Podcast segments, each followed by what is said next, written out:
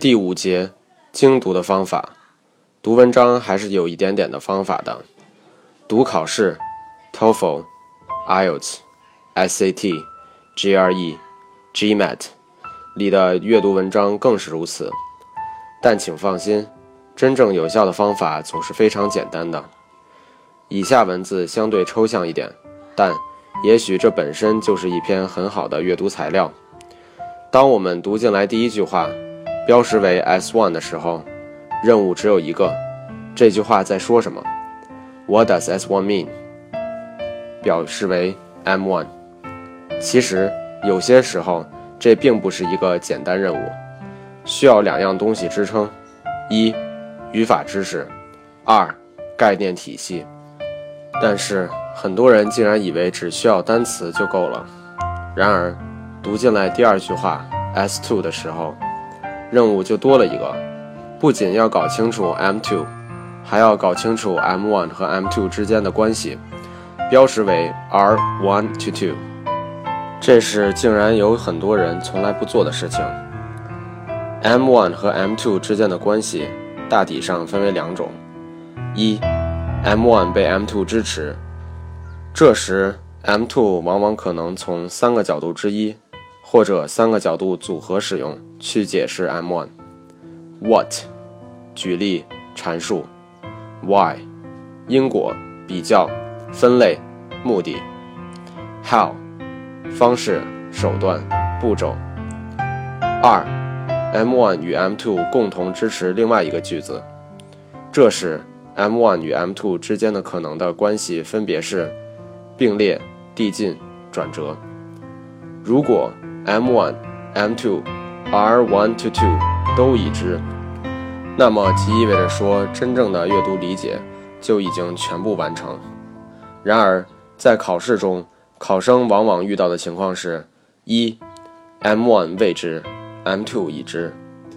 ；R1 to 2已知；二，M1 已知，M2 未知。；R1 to 2已知；三，M1 已知。M2 已知，R1 to 2未知。这与简单数学没什么两样，就好像 x plus y equal to z。一个方程式里面有三个变量，其中两个已知，就很容易推导出第三个变量的值。如果三个变量都是已知的，那也不算是什么考试了。要知道，设计的严谨科学的阅读理解考试中。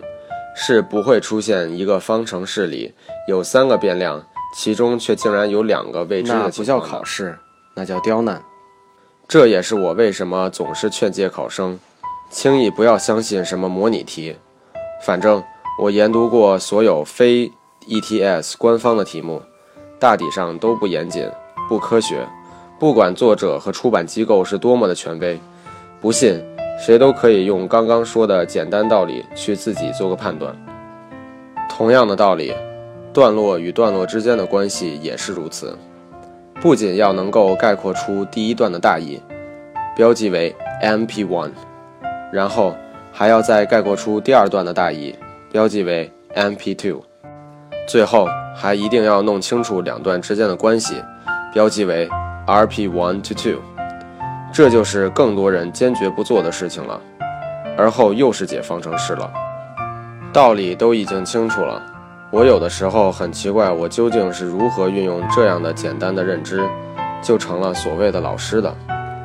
之后就是平时练习的步骤了：一、挣扎着搞清楚每一句话的确切含义，运用一切可以运用的手段，查词典、查语法书，甚至去查 Google。自己动手比花钱让别人替自己干活，比如报班上课听讲，在这方面不知道要有效多少倍。二，理解每句话之间每个段落之间的关系，处理段落还有另外一个任务，概括。三，整理词汇。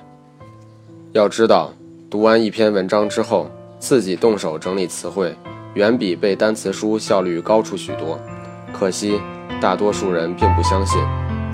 四，反复阅读若干遍，读着读着就可能发现很多第一次读并没有注意到的东西。五，复述文章，能够书面或者口头复述刚刚读过的文章，实际上需要很多综合能力、记忆力、逻辑能力、转述能力、重新组织能力、再理解能力等等。六，养成相隔若干天后复习的习惯。其实，无论哪一种考试，拿来真题，如此处理五十篇左右的文章，就基本上所向披靡了。鉴于大多数人学英语只是为了应付考试，所以以上的文字里是拿着考试文章作为示范的。事实上，读任何文字都可以这样品，只不过不同类型的文章品的要点不同而已。读诗品意境，读散文品心境，读小说品情节，读报纸品现实。为了学而读，还要在读与品之外考虑很多事情。作者为什么这么写？这么写好的话好在哪儿？差的话差在哪儿？要是我去写，应该怎么写才能更好？等等等等。